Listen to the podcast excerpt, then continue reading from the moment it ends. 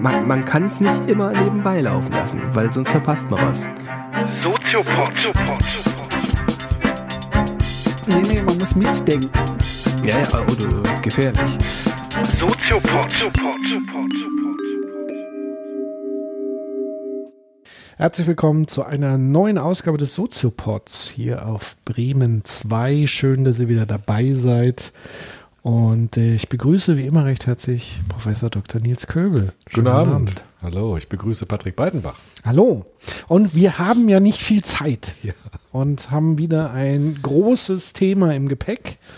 Nachdem wir in der letzten Episode über Religion gesprochen haben, in der Episode davor über Moral und Ethik, in der Episode davor davor über na, Demokratie. Demokratie Mhm. und so weiter und so fort, ähm, kommen wir jetzt an den Punkt, wo wir dringend ähm, über den Prozess des Ganzen vielleicht mal sprechen, nämlich über Bildung. Bildung.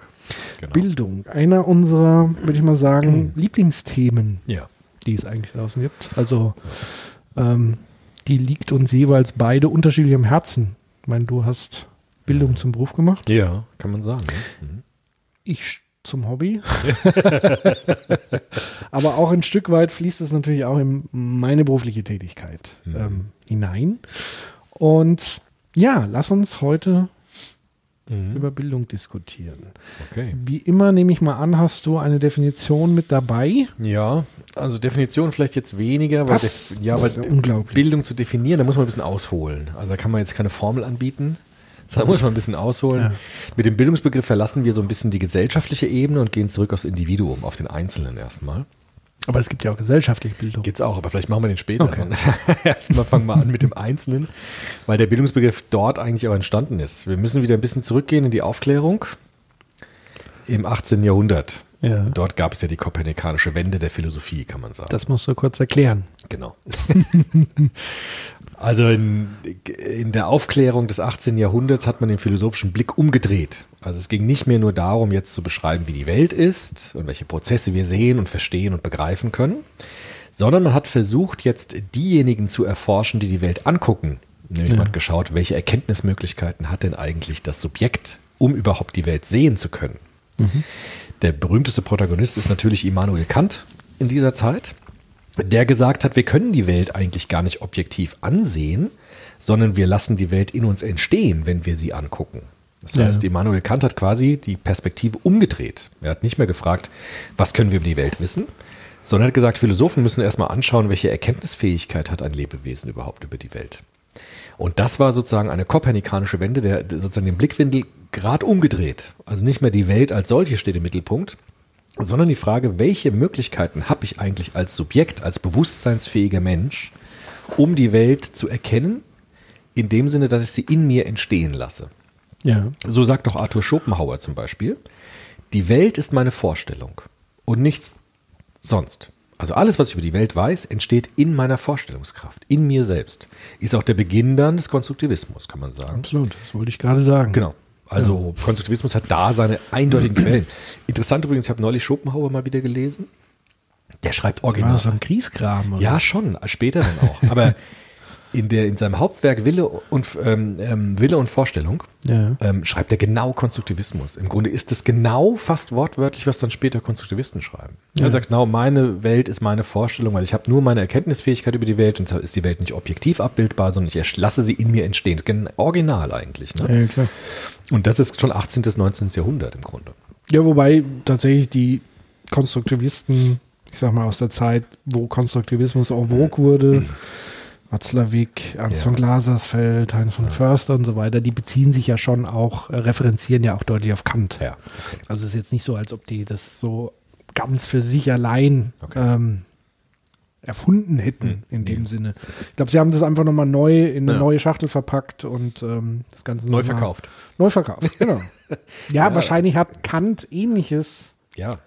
Oder wie Luhmann letztendlich die hat es ja auch abgeleitet Ja, klar. im Grunde genommen von, von anderen Konstruktivisten und, und so. synthetisiert und so, klar. Nur das ist interessant, dass, dass in dieser Zeit die deutsche Philosophie auf die Bühne kam, der ganz großen Philosophien. Also das 18. Jahrhundert ist dass das Zeitalter, in dem Deutschland zum ersten Mal wirklich auf die philosophische Bühne getreten ist mit einem eigenen Ansatz.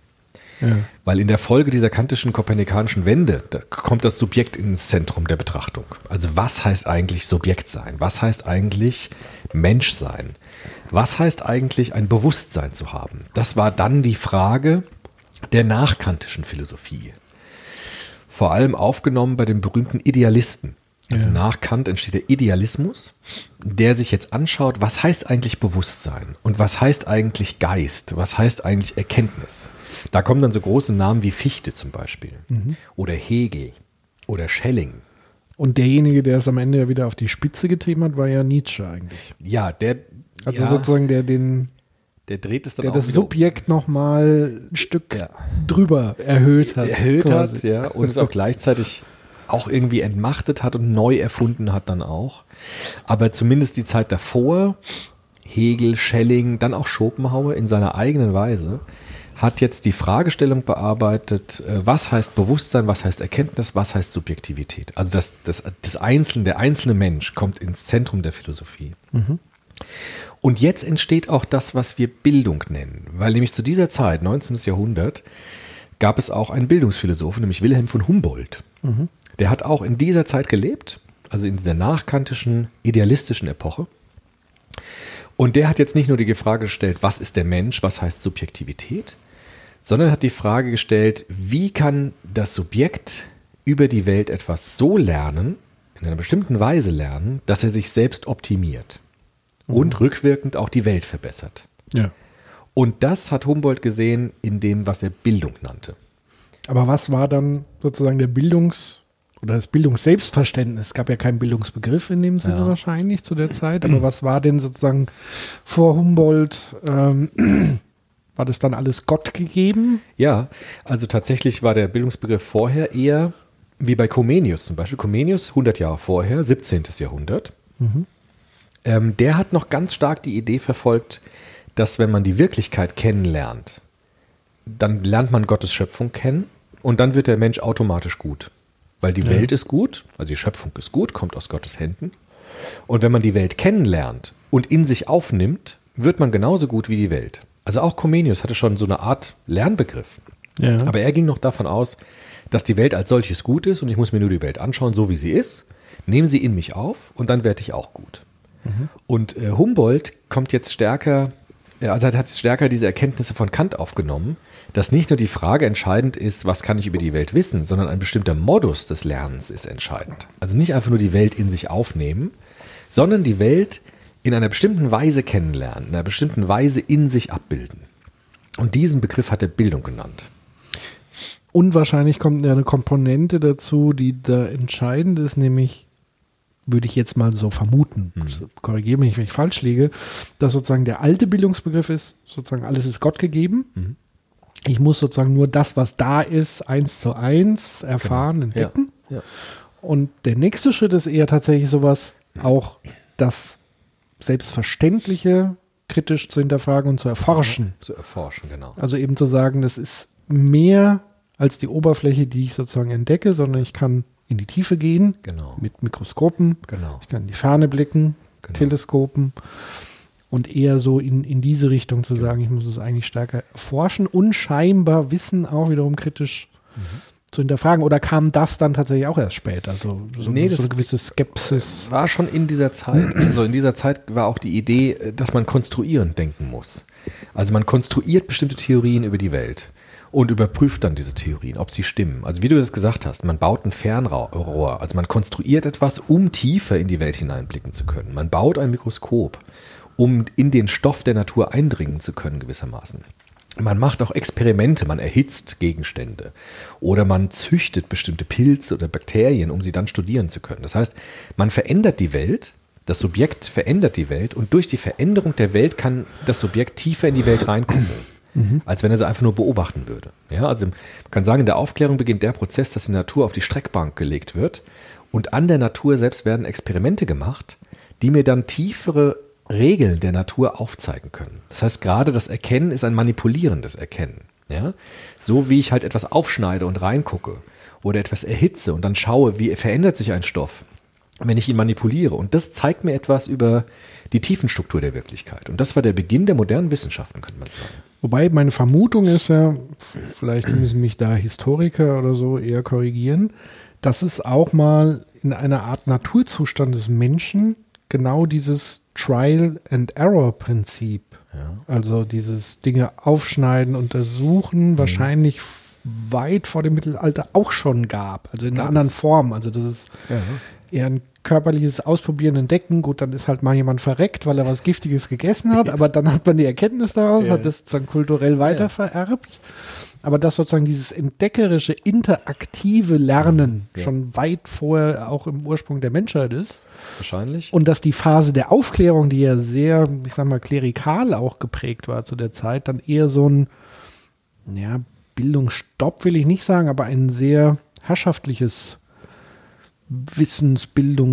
Wissensbildungsbegriff vielleicht hatte irgendwie oder sehr Ja. geprägt von, weiß ich nicht wie. Aber die Aufklärung hat eigentlich schon auch versucht, den Menschen dann zu befreien von Herrschaft. Also die Aufklärung Ja, ja. knüpft ja wieder an die Antike aber ich meine jetzt das Mittelalter, sozusagen Ja. nicht die Aufklärung, sondern das Ja. Mittelalter, Ja. was sehr klerikal geprägt Ja, das Mittelalter, war. ja, genau. wo Wissen ja auch in den Klöstern gehortet wurde, Ja. wo auch gar kein Interesse war, das breit ans Volk zu streuen, sondern die sollten in die Kirche gehen, dort die Geschichten erfahren und das war es aber auch. Sonst nicht weiter nachfragen, hinterfragen, Ja. sondern das Gegebene hinnehmen. Genau. Und deshalb knüpft die Aufklärung auch wieder an die Antike an. Also das, was vor dem Mittelalter war. Ja. Die große ideale Figur des, der Aufklärung war das antike Griechenland. Ja. Deshalb hat auch der Goethe zum Beispiel als idealistischer Philosoph, der hat ständig Dramen geschrieben über die Griechen. Ja, Weil er gesehen hat oder gemeint hat, dort ist sein Ideal der Wissenschaft schon vorgezeichnet gewesen. Also so wie du es jetzt gesagt hast, gab schon vor dieser Zeit, gab es schon so etwas wie eine Aufklärung. Die Renaissance zum Beispiel wäre so etwas gewesen, ja? Ja. die nach dem Mittelalter versucht hat, diese antiken Schriften wieder zu gewinnen. Also ähm, Leonardo da Vinci zum Beispiel, ja, der so antike Schriften versucht hat, wieder zu, zu retten, zu reformulieren, auch Erfindungen gemacht hat, Flugapparate schon konstruiert hat und so weiter. Und daran äh, knüpft die Aufklärung ganz stark an. Und wir hatten es ja gerade äh, beim Abendessen davon, äh, kam die Meldung, die Cheops-Pyramide, Ja. weiß ich nicht, mehrere tausend Jahre alt. Ja, ja. Dass wir heute neue Dinge entdecken. Also sie haben heute irgendwie erst eine riesige Hohlkammer entdeckt von außen. Also es ist ja bis heute nicht klar, wie damals dieses Ding konstruiert und gebaut wurde. Und so kann man sich in etwa vorstellen, wir denken ja immer so, Kultur hat sich linear irgendwie entwickelt und heute sind wir so auf dem höchsten Stand. Aber meine Vermutung ist tatsächlich, dass das wirklich so wellenförmig Ja. ging. Also wir hatten immer so eine Forscher, Forscher, Forsch, Forschung und Drang, Sturm und Drang. Dann gab es wieder so eine Anti-Aufklärung, so einen Rückfall. So ein bisschen erleben wir das ja heute teilen auch, Ja, ja. wo Wissenschaft ja wirklich auch zum Teil jetzt weggedrängt Ja. wird in vielen Bereichen, sei es der Klimawandel, Ja. sei es im Bereich Frage nach Evolution oder Kreation.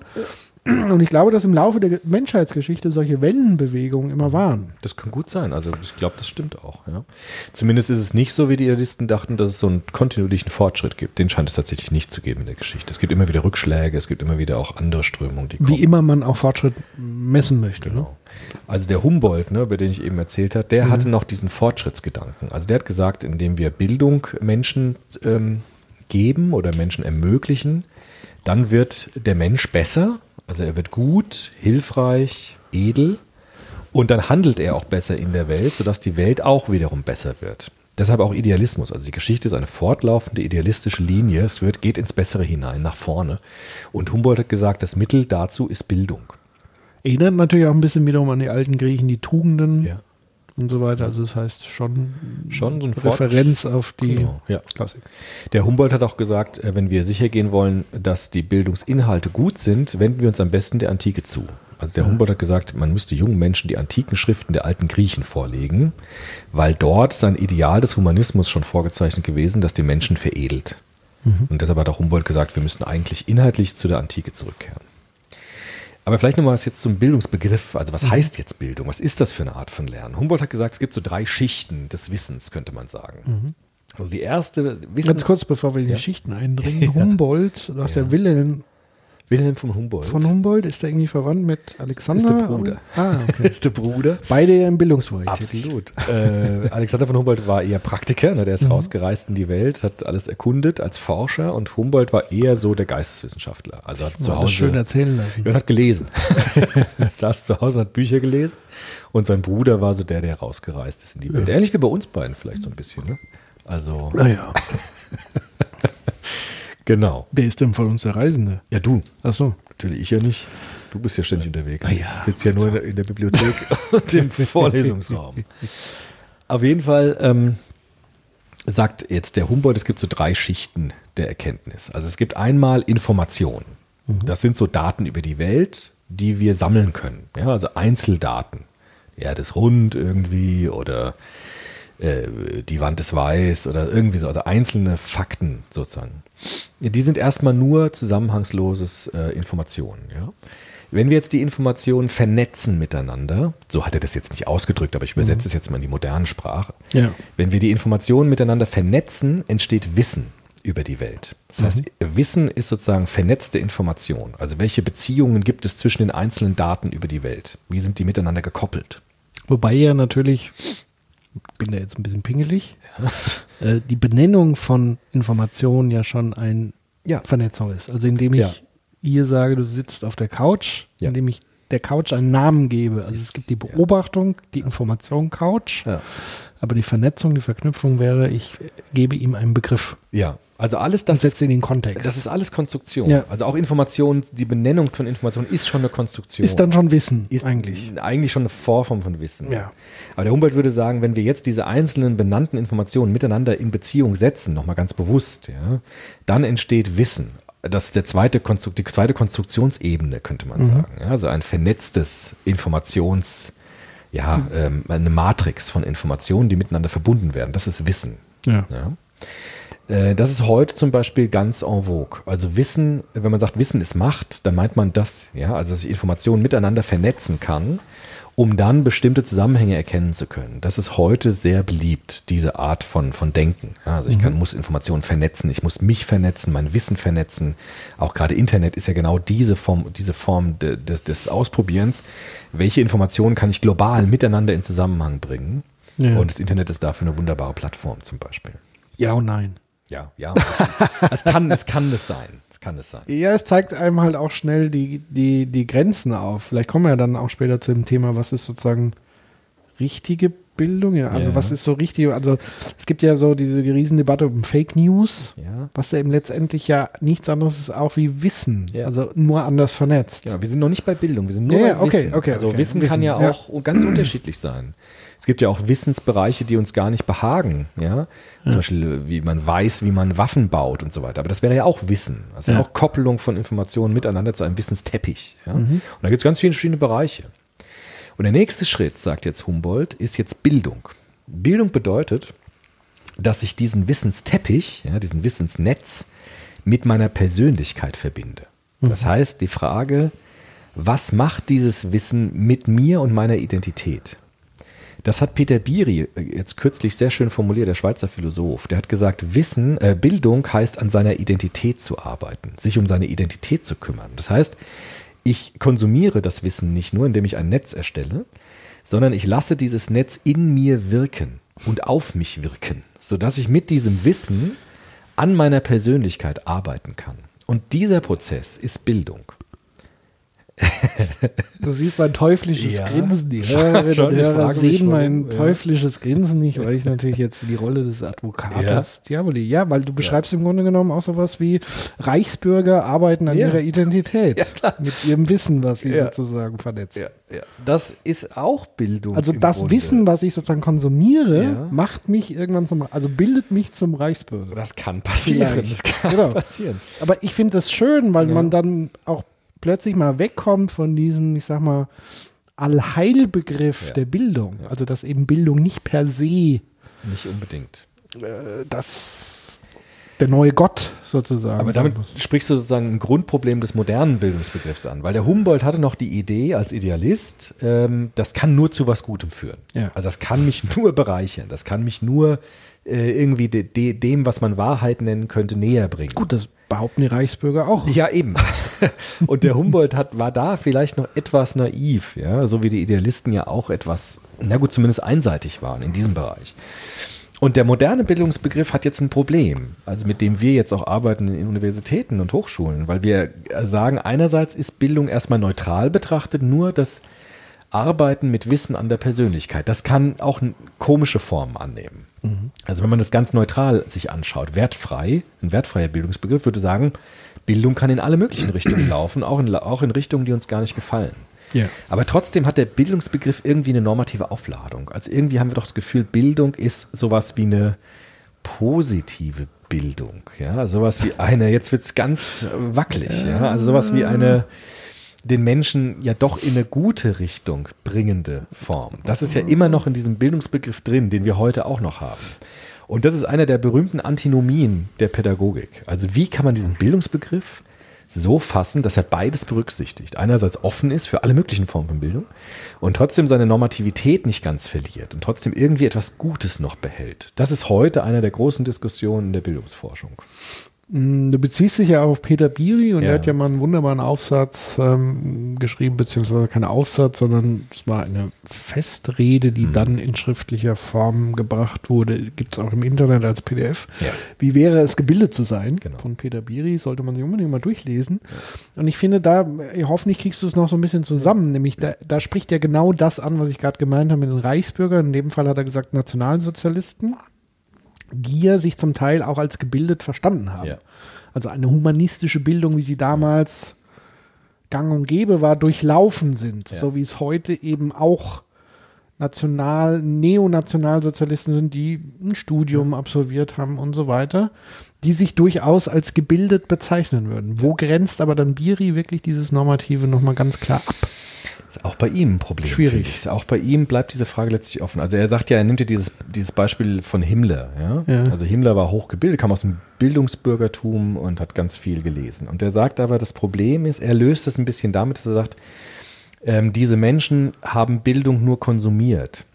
Aber die haben die klassische Bildung nicht in sich hineingelassen. Also sie haben sie nicht aufgenommen und haben nicht zugelassen, dass sie sie verändert, sondern haben sie nur oberflächlich gelesen und sie nicht in der Tiefe wirken lassen. Das ist Ja. so sein Argument. Finde ich aber auch ein bisschen dünn. Schwierig, ja. Schwierig. Auch der Biri kann das am Ende nicht ganz auflösen.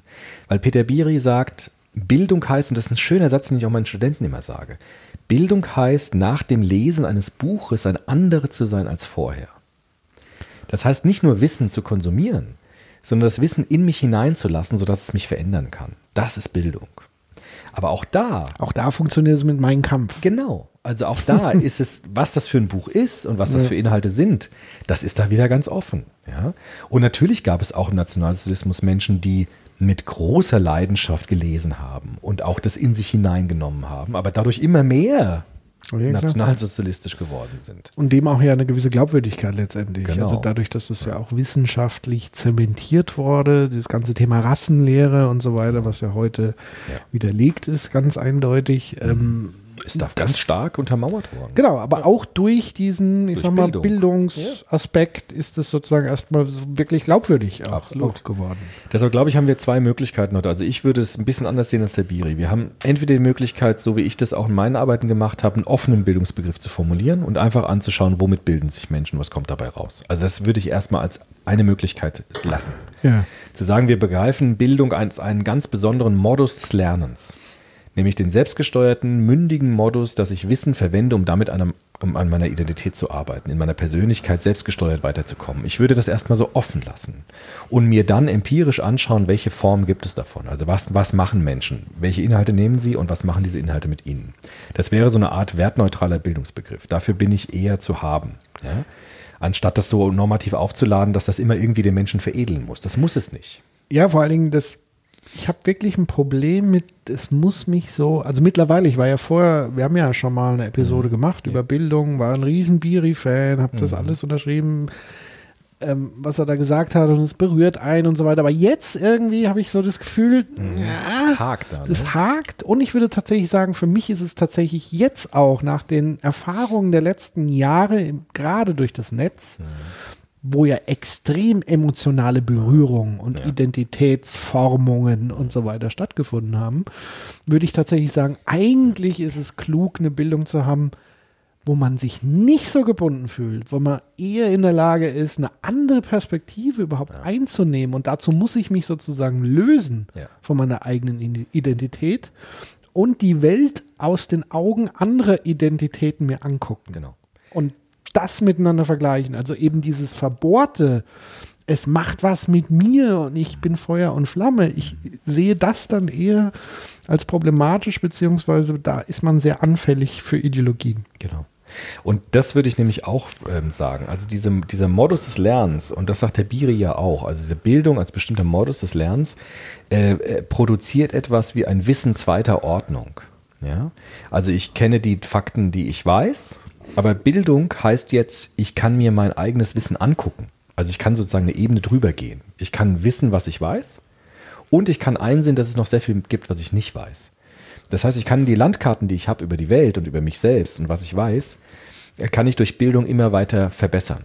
Kann sie ausbauen, komplettieren, kritisieren, zurückweisen, neu konstruieren. Das heißt, Bildung befähigt mich, in einem bestimmten Abstand zu mir selbst zu stehen, mich zu dezentrieren. Das ist eigentlich das, was Bildung macht. Und das ist natürlich schon etwas, was der Reichsbürger nicht macht. Der ist so gefangen in seinem ideologischen System, dass er sich nicht von außen angucken kann. Aber das ist konstitutiv auch für Bildung. Also zum einen nicht sich selbst, aber auch zum anderen nicht die Landkarten der anderen. Ja.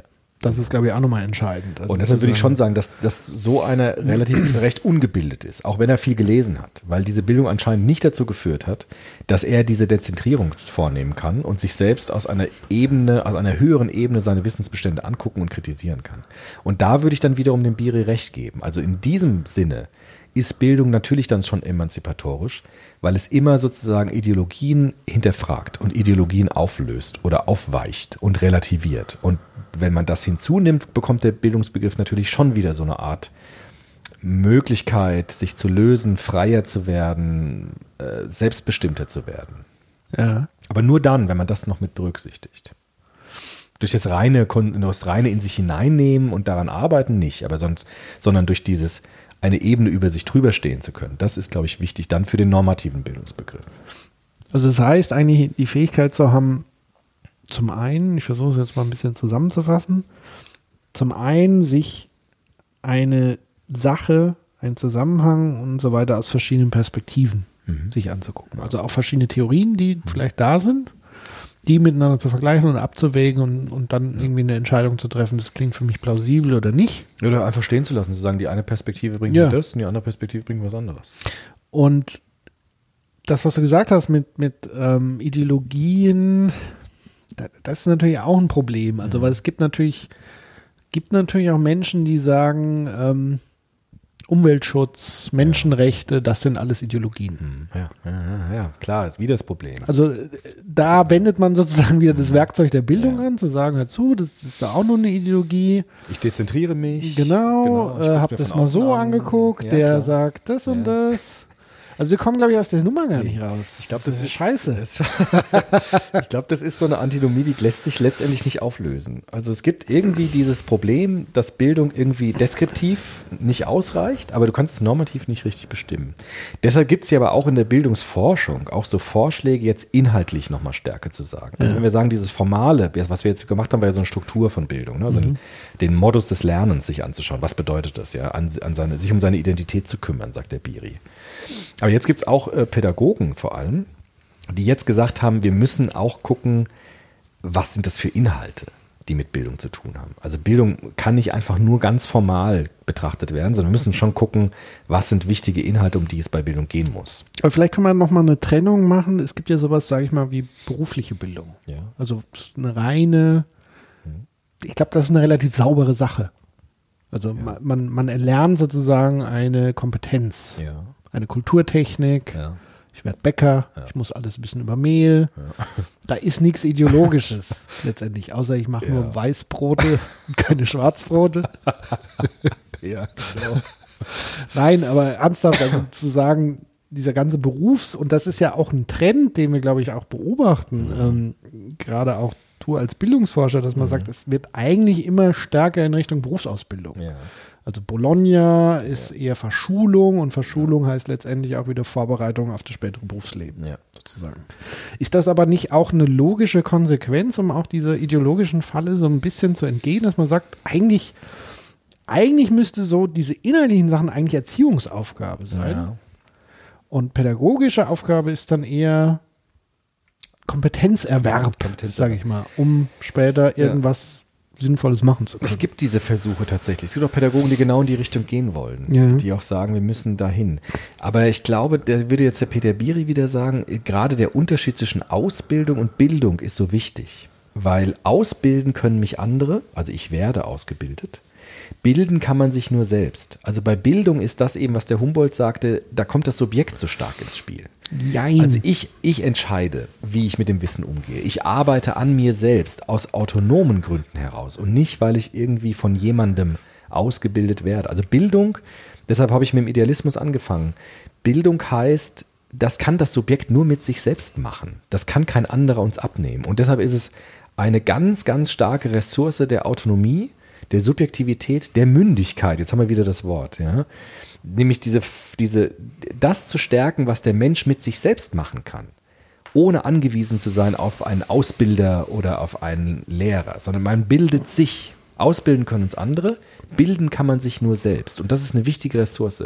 Und die darf man nicht einfach abschneiden, durch jetzt, indem man alles zur Ausbildung macht. Das ist ein Satz noch dazu. Das ist jetzt bei mir wichtig, weil ich bin jetzt an der Fachhochschule Lehrer. Und Fachhochschule ist ja auch sehr stark auf angewandtes Wissen. Ja, so heißt es ja auch dann, angewandte Wissenschaften. Trotzdem ist es mir ganz wichtig, dort auch Bildung zu ermöglichen. Ich sage meinen Studenten auch, dass sie dieses Wissen verwenden können, um an ihrer Identität zu arbeiten. Also auch dort muss Bildung möglich sein. Sonst ist es einfach nur eine Lerninstitution, in der man Kompetenzen und Techniken lernt. Und das ist äh, für mich wichtig, dass Bildung immer dazukommt, das Arbeiten an sich selbst. Jein, also ich würde es auch nicht unbedingt, also diese Berufsausbildung würde ich auch nicht unbedingt vom Subjekt trennen. Also das heißt, ich werde ja wirklich nur ein guter Bäcker, wenn ich eine Leidenschaft Ja. für den Beruf mitnehme. Also wenn ich sozusagen als Subjekt Interesse habe für überhaupt erstmal den Beruf und mich öffne, Ja. Damit ist das ja schon auch da integriert, diese Lernerfahrung. Das heißt, wenn ich mit dabei. sozusagen nicht zuhöre, da drin hocke, dann kann mich der Ausbilder zusammenbrüllen, wie er will. Am Ende werde ich kein guter Bäcker. Das heißt, ich muss mich also auch diesem Kompetenzfeld eröffnen. Ich glaube tatsächlich, wir haben hier da so eine, so eine komische, ein komisches Phantom im, im Raum, habe ich so das Gefühl. Also ich verstehe schon, worauf Bildungs, viele Bildungsforscher und Pädagogen hinaus wollen. Also so schon dieser Idealismus. Das Streben zum besseren Mensch, aber wenn es dann wirklich konkret wird, dann ganz sag mir doch mal, was ist denn der bessere? Was, was Ganz heißt schwierig. denn?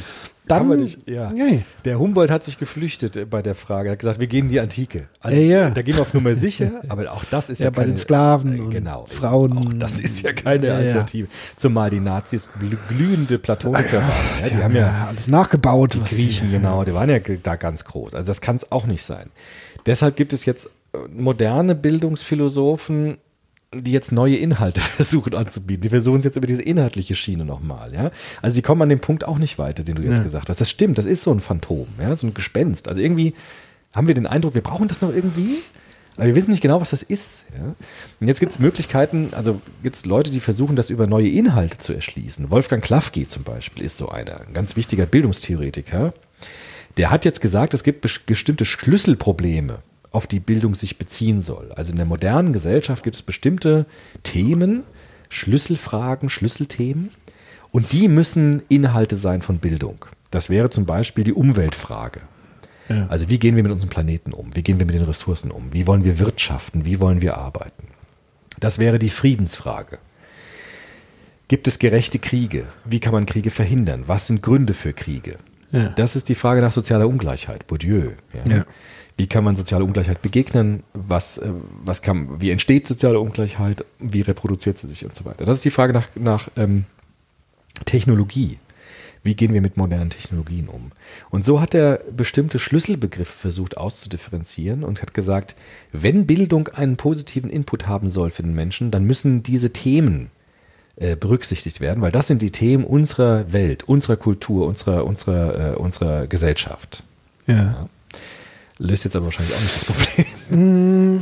Nee, aber ich, es erinnert mich so ein bisschen, es erinnert mich so ein bisschen an die Arbeitsweise, die wir so ein bisschen haben Ja. im, im Unternehmen. Da geht es nämlich darum, also da gibt es so eine Methode, die nennt sich Design Thinking.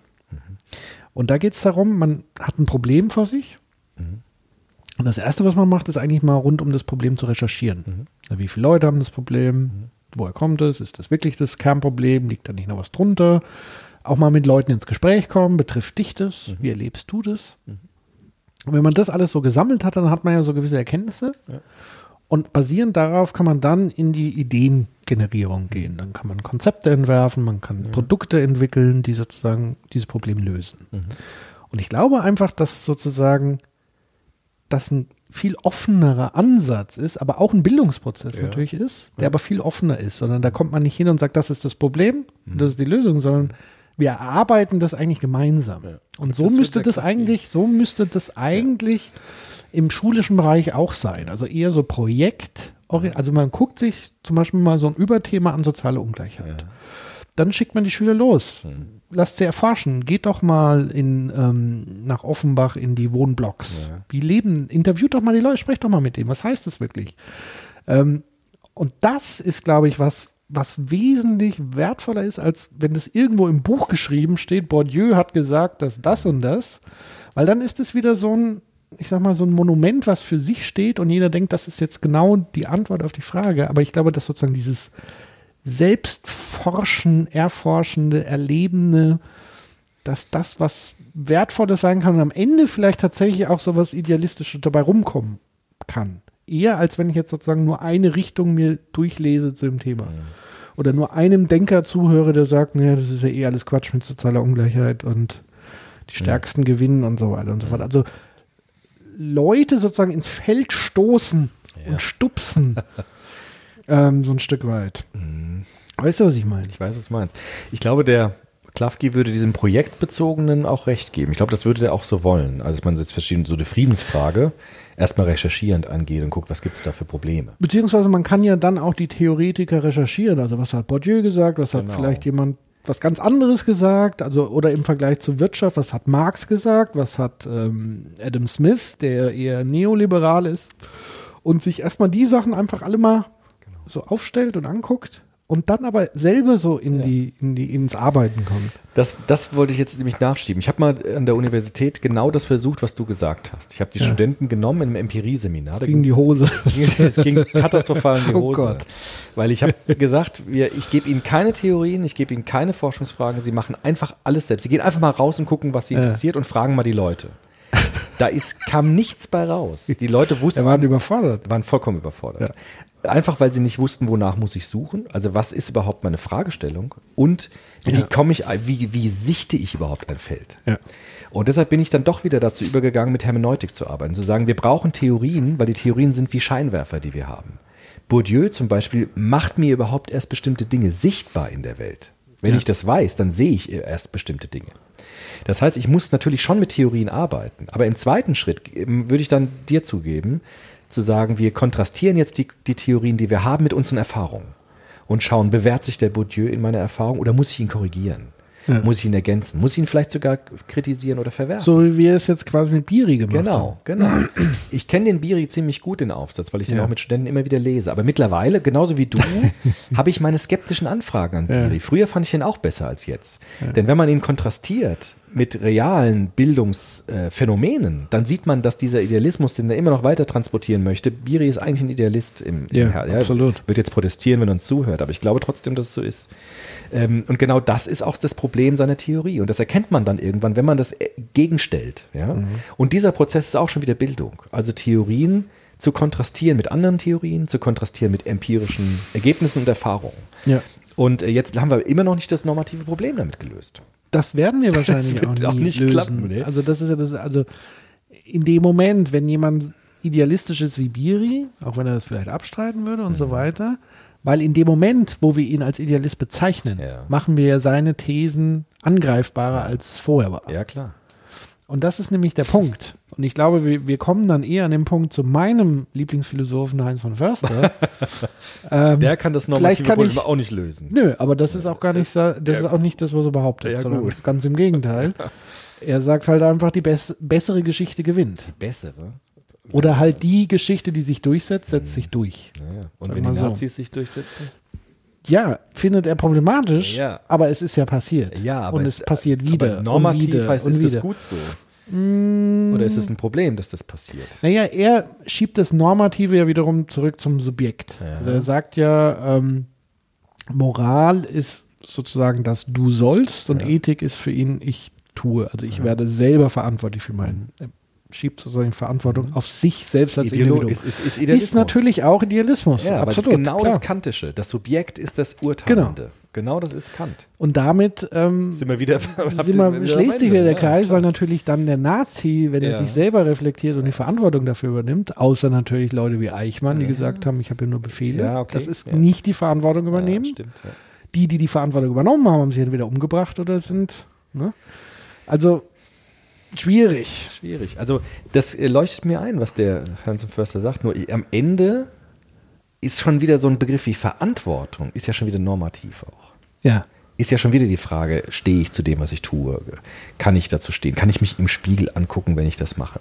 Das heißt, diese ethische, normative Frage ist da auch wieder. Mit ist dann wieder ein Gefühl. ein Gefühl, aber Gefühl ist ja auch so Ja, ja. schwierig. Ja? Schwierig. Also wir kommen da ähm, aus dieser Nummer, glaube ich, heute nicht mehr raus.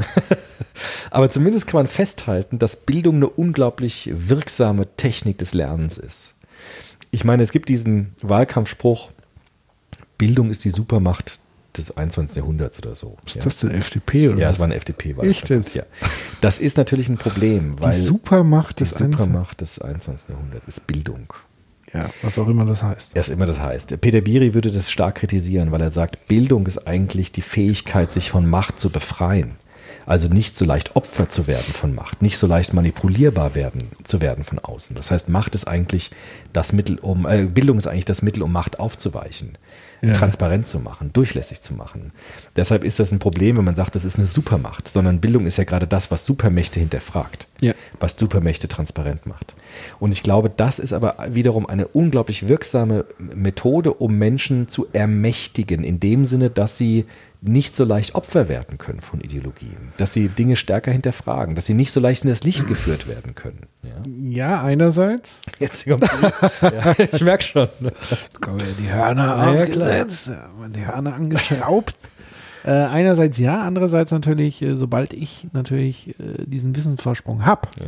kann ich ihn halt wieder missbrauchen, indem ich Ungebildete sozusagen wieder unterdrücke und eben mit dieser Wissensasymmetrie ähm, Macht wieder aufbauen kann. Also deswegen, ähm, Wobei der Humboldt gesagt Wissen hat, ist Macht, ist ja schon ist schon nicht ganz falsch. Schon richtig. Wissen ist Macht, aber nichts Bildung Wissen macht auch das stimmt auch. Aber Wissen ist Macht, aber Bildung zieht Macht oftmals den Boden weg. Aber das ist auch wieder Auch normativ. wieder normativ. Weil ähm, Sowohl als auch. Humboldt würde immer sagen, Bildung steckt an. Also ein gebildeter Mensch Ja. ist immer darauf aus, dass seine Schüler auch gebildet werden. Aber das ist auch schon wieder so normativ. also der So, gute, hiermit äh, beenden wir den Soziopod für immer, weil Der gute Lehrer. Bildungsauftrag ist hinüber. Der gute Lehrer möchte immer, dass seine Schüler schlauer werden als er selbst. Das ist auch schon wieder so pathetisch normativ. Das sagt aber Humboldt. Humboldt sagt immer, Bildung will sich vermehren, will sich weitergeben, möchte befreien, möchte ermächtigen, möchte Autonomie fördern. Das ist das, was der Idealismus will. Ich glaube tatsächlich, man muss sozusagen den Prozess der Bildung, des Lernens abkoppeln von dieser menschlichen Haltung, die man einnimmt. Also von, Heißt was? Transhumanismus jetzt. oder? nein, also dass man das sozusagen, das ist so ein bisschen wie das Leib-Seele-Problem. Ja. Also dass man halt sagt, Bildung ist sozusagen, das Lernen ist der Leib, Ja. aber es, es kann unterschiedlich beseelt sein. ja, aber das ist idealistisch gedacht, du mein Lieber. Das ist ja Ja, platonisch. ja, natürlich, aber Sehr sozusagen, dass gedacht. Bildung an sich Ja. weder also das ist einfach nur ein, Okay. Ka- ein Werkzeug. Ja, okay. Es ist ein Werkzeug. Das wäre ein ganz wertfreier Begriff von Bildung. Das Genau. ist ja, habe ich ja gesagt, das fände ich in Ordnung. Ja. Und dass man sich in der Biografieforschung, so wie ich das mache, zum Beispiel Bildungsprozesse rekonstruktiv anguckt. Also welche Prozesse haben dazu geführt, Ja. dass ein Mensch in einer bestimmten Weise an sich selbst gearbeitet hat. Erstmal ganz wertfrei. Aber dann kann man ja eben nicht Beseelung Ja. pädagogisch vermitteln. Nee, In dem Sinne. eigentlich nicht. Ich kann nur das ähm, attraktiv machen. Also ich kann es verstärken. Verstärken kann Aber ich glaube, dass sozusagen, ich glaube tatsächlich, dass sozusagen die seelische Grundlage, wenn man so will, oder die, die Haltung wird schon sehr früh ja, gelegt. Ja, klar. Also es ist ja jetzt wieder im, im neuen Spiegel sogar Ja. äh, wieder was im Mutterleib für, für Auswirkungen, welche Kultur werde ich geboren, bin ich reich oder arm. Also da wird schon ganz viel Grundhaltung sozusagen vermittelt. Und dann lässt sich das auch nicht einfach wegbilden, sage ich jetzt mal. Wenn was genetisch versaut ist, lässt sich mit Prügel allein nicht korrigieren, hat Gerd Polt mal gesagt. Ja, aber wenn was hilft, dann dort Bildung, glaube ich. Also Bildung verm vermag mich instand zu setzen, über das bisherige hinausdenken zu können. Also naja, sagen wir mal so, wenn das Ergebnis von Bildung Teilhabe an der Gesellschaft ist, aber eine bestimmte Form der Teilhabe. unabhängig von sozialen, also so dieses klassische, ich kann mich hocharbeiten Mhm. Ja. Ding. So, ich komme aus der Underdog, Mhm. dann ist Bildung sozusagen ein Instrument, um seinen eigenen Habitus, wie auch immer, zu durchbrechen. Ja. Genau. Oder anders an Gesellschaft teilzuhaben. ja, ja, ja. Karriere zu machen. Deshalb ist Bildung die Antwort auf Bourdieu ein bisschen, würde ich schon sagen, ja. ja. Wenn was hilft, dann Bildung. Ja. Autonom zu werden. Genau, aber die große Frage ist ja für mich, wenn ich jetzt sozusagen als Soziopath geboren werde, als Ja. Dexter, Okay. kann ich mich sozusagen zu einem Ja. besseren Menschen Ja, bilden? schon. Weiß ich nicht. Doch, ich glaube schon. Also wenn was hilft, dann doch Bildung, dass ich über meine Krankheit Bescheid weiß, dass ich mit meiner Krankheit neu umgehen kann, dass ich Techniken auch lerne, wie ich mit meiner Krankheit besser umgehen kann, ohne Menschen zu schaden. Alles das, auch Therapieformen, sind ja Bildungsprozesse, dass ich ein neues Selbst- und Weltverhältnis einnehme. Ein neues Verhältnis zu mir selbst und ein neues Verhältnis zur Welt. Aber ist das Und nicht eher Erziehung? Schon. Das, nee, Erziehung, das, also, das wäre Bildung eher. Also ein selbstgesteuertes, autonomes Verhältnis, ein neues Verhältnis zu mir selbst, aufgrund meiner eigenen äh, Wissensaneignungen zu machen. Das Wissen zu verwenden, um damit an mir selbst zu arbeiten. Das ist Bildung. Erziehung ist eher das von außen gestaltende, also was die Eltern in, in, ähm, äh, zielgerichtet, absichtsvoll mit mir machen. Das ist Erziehung. Aber Bildung setzt das Subjekt ins Zentrum. Bilden kann man sich nur selbst. Erziehen können mich andere. Aber bilden kann ich mich nur selbst. Dass ich das an mir selbst mache, das ist das Entscheidende bei Bildung. Ja, trotzdem mit diesem normativen. Das ist das Problem, das bleibt offen. Da habe ich keine Lösung. Ich meine, es ist auch ein bisschen billig zu sagen, naja, wir schauen uns einfach Wertneutrales an, weil irgendwie fehlt dann auch das, das Salz beim Bildungsbegriff natürlich. Ja? Also das ist ja gerade dieses Ding, können wir irgendwie besser werden durch Bildung. Ohne das ist Aber der was heißt Bildungs- denn besser? Ich weiß es nicht, kann es dir nicht sagen. Humane, aber was heißt das schon? Aber ähm, ohne das hat der Bildungsbegriff halt irgendwie auch, auch den Pfeffer verloren. ne? aber, aber das ist doch für mich jetzt gerade ein typisches Beispiel von Bildungsprozessen, in Ja. dem wir uns dem kritisch einfach nähern. Ja. Und die zu Autonomie auch offen lassen Nicht das, können. was jeder rausplärrt, Bildung ist wichtig und wir geben Ja. alles im, investieren alles. Aber was konkret heißt denn das jetzt? Also, ne, das, das, das ist doch auch ein Bildungsprozess, Ja. zu, sagen, zu nachzuforschen, Genau. was, so abzutasten, was heißt das jetzt? genau, und kann man es anders sich angucken Ja. und äh, so. Also Bildung für mich ist Bildung dann erreicht, wenn ein Student ein Buch äh, nach meiner Vorlesung aus echtem Interesse nochmal ganz liest. Weil er nochmal wissen will, äh, was ist, was steht denn da jetzt wirklich drin. Nicht nur den Aufsatz, den ich rauskopiert habe für den Reader, sondern sagt, ich will jetzt doch nochmal das Buch lesen und mal gucken, was das mit mir macht. Das wäre richtig gut Bildung.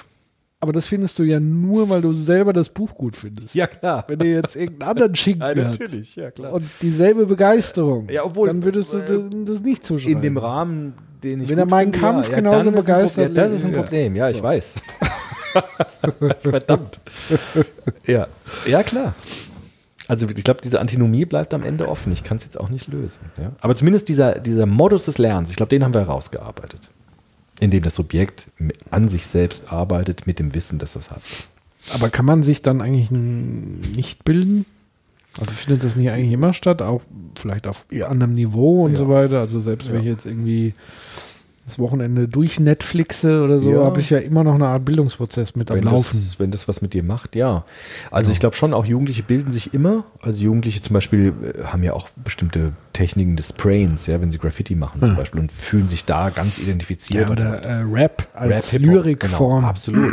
Das sind alles Bildungsprozesse, ganz wichtig. Die, überse die über- dürfen wir nicht übersehen. Ja? Dass dort ganz viele Bildungsprozesse auch im Hintergrund laufen, die wir gar nicht als Pädagogen wahrnehmen, weil sie nicht in der Schule passieren und weil sie nicht mit den Inhalten zu tun haben, die wir gut finden. Aber trotzdem bilden sich Jugendliche immer. Ja. Absolut.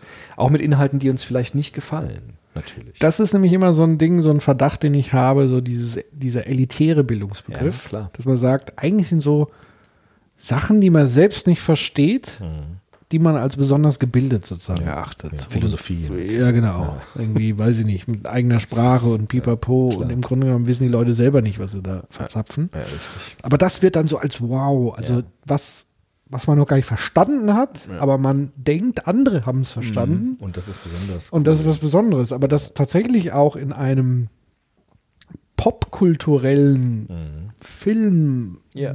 Stattfindet Absolut. oder Erkenntnisse kommen oder wie auch immer, das wird maßlos so ein bisschen unterschätzt, sondern es wird dann ähnlich wie in Hochkultur aufgeteilt, so nur klassische Musik ist die wahre Kultur, die wahre Musik und das, was im Museum Trivialkultur. steht Ja. und eben nicht das Graffiti an der Wand, sondern das Gemälde von 1450, ohne aber auch dann wirklich zu begründen, warum. Also das würde mir zum Beispiel weiterhelfen in so einem Museum, das passiert ja auch teilweise, ist sozusagen mal so ein Bild auch in einen Kontext zu setzen. Aber das kannst du ja mit den Kopfhörern kannst du das haben. Im Ja, Städel ja, gibt's ja, immer mittlerweile, diese- Städel ist das super. Also ähm, Die haben ja so gehört. äh, die, die sind da sehr weit voraus. Aber, kauf die mir einfach mal aber so geh mal manchmal. 20 Jahre zurück. Ja. Wie war da Museum? Da hängt einfach ein Bild. Hm, Und nebendran vielleicht Und Daten. nebendran einfach nur wann und aber so die Geschichte des Bildes wird ja gar nicht vermittelt. Das wissen dann nur die, die es vorher schon wussten. Genau. Und das ist aber dann eine entscheidende, also da wieder die, in dieses Narrativ reinkommen, wer hat das eigentlich gemalt, Ja. warum hat er das gemalt, war er dabei happy, war er dabei arm, so ähnlich wie Van Gogh, der als arme Sau sozusagen gestorben ist und erst im Nachhinein wurde, äh, wäre heute eigentlich Milliardär und so weiter. Das sind ja so die, die, die interessanten Zusatzinformationen, die mir so ein Bild überhaupt erst nahe bringen würden. Ja, und interessant ist dabei wieder, diese Informationen nicht nur zu konsumieren, sondern in Beziehung zu setzen zu meiner Erfahrung. Was Ja. sehe ich in dem Bild? Passt das zu den meinen Informationen, die ich habe? Ja. Manchmal ist es so im Städel, dass ich was ganz anderes sehe in dem Bild, als mir die Informationen sagen. Ganz Ja. interessant, ja. Und dann setze ich das in Verhältnis zueinander. Und manchmal denke ich mir, wow, jetzt habe ich das endlich nochmal richtig verstanden, was das Bild eigentlich sagen wollte. Und Bildung heißt, die Informationen zu nehmen und sie zu kontrastieren mit meiner Erfahrung und dann an mir zu arbeiten. Also nicht nur aufnehmen, sondern damit an mir selbst zu arbeiten. Und das Interessante, was ich hatte, ist tatsächlich, ich war mal mit einem Kollegen im Städel, also auch beruflich, und wir waren zu zweit dann sozusagen in der, in der Ausstellung, haben uns dann ausgetauscht. Und das sozusagen dann Bildung nochmal ganz anders in der Interaktion, in der Beziehung zueinander. Also wie sieht er das Objekt?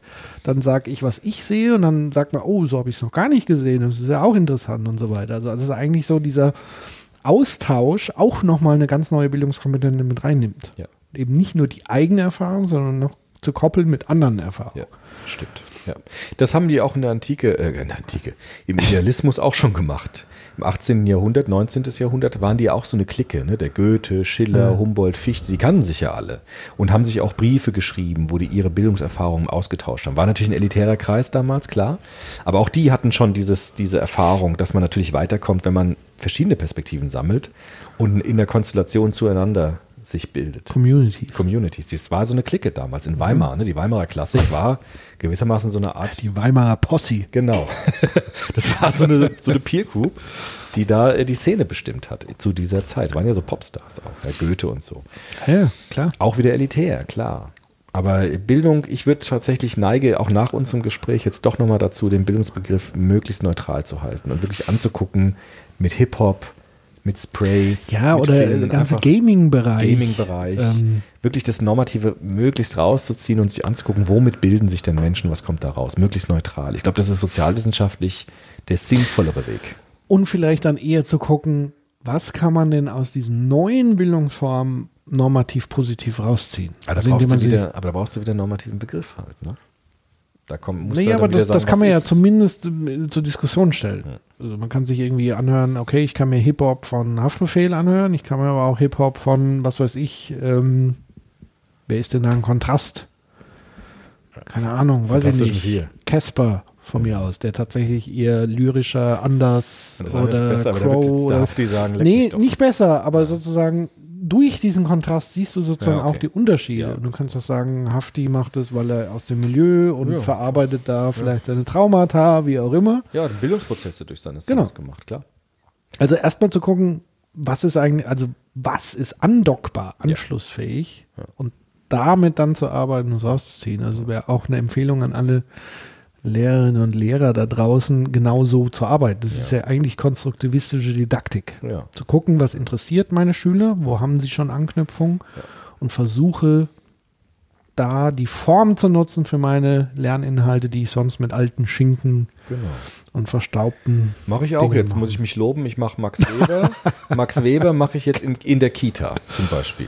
Und Rousseau mache ich in der Kita. Wir gucken jetzt, Ja. was kann die Theorie mir bringen für ganz konkretes Arbeiten in Kindertagesstätten mit Kindern. Was für einen Blick habe ich dort gewonnen, wenn ich den Max Weber kenne oder den Rousseau Ja. kenne. Das Das, ist ja auch so. ein Bisschen. Ja. Klopfe ich dir jetzt auch mal Dankeschön. auf die Schulter. Ja, genau. Mein ständiges, oh Gott, das langweilige Zeug findet ihr auch noch gut. Aber ich finde es echt gut. Ja, Genau. das war mal wieder eine sehr bildungsreiche Folge für mich, also weil ich ja. tatsächlich äh, Biri kaputt gemacht habe. Das macht nichts, ist nicht schlimm. Macht nichts. Vielleicht kann man den wieder aufbauen. Lasst Ideen nächsten. sterben, nicht Menschen. Das ist nicht schlimm. Dem Biri macht das nichts aus. Sagst du jetzt. Ah ja, gut, Nicht, dass der morgen hier klingelt und sagt, Hier, hier du- bleiben wir. So. Geht aber gar nicht. Die Ideen dürfen, müssen angegriffen werden. Solange der Biri nicht verletzt wird, ist das kein Problem. Das ist auch wieder wahr. Was Und denn? vielleicht ist das die Abgrenzung zu normativ nicht so okay Dingen Ja, klar. wie der Nationalsozialismus, wo Menschen vernichtet Ja, das wurden sagt der im Popper, Namen ja. einer Genau. Idee. Wir arbeiten auf der Ideenebene und nicht mehr auf der Organebene. Ja, das heißt, der größte gemeinsame Nenner wäre zu sagen, wir verletzen Nicht das Nicht organische Substrat, nicht den Menschen, sondern nur seine Ideen. Tiere. Na Tiere. Das Das Thema, Mal. das Thema machen wir an anderer Stelle. An Stelle. Ähm, Was ist eigentlich mit Tieren? Genau. genau. So, die Zeit ist um, ihr Wahnsinn. Lieben. Wieder wie im Fluge. Ein Wahnsinn. Und ähm, wir hören uns wieder in zwei Wochen, in 14 Tagen. Ihr könnt aber natürlich wie immer unsere Episoden nachhören unter www.soziopod.de und am 11.11., das ist ein Samstag, äh, um 19 Uhr sind wir in Bremen. Den Witz haben wir gleich schon beim Mal. Ja, ich glaube auch. Um 19 Uhr sind wir in Bremen im Karton. Dort ähm, werden wir einen Live-Soziopod machen zum Thema Arbeit. Und ihr seid alle herzlich eingeladen. Es sind nur 60 Plätze da. Es gibt keine Anmeldung, aber ihr kommt einfach vorbei. Und wer reinkommt, kommt rein. Wer zuerst kommt, hat einen Platz. So. Und wir freuen uns am 11.11. 19 Uhr im Karton in Bremen. Bis dahin alles Gute. Ähm, bildet euch, Genau. wie auch immer. Bis dann. Bis dann. Tschüss.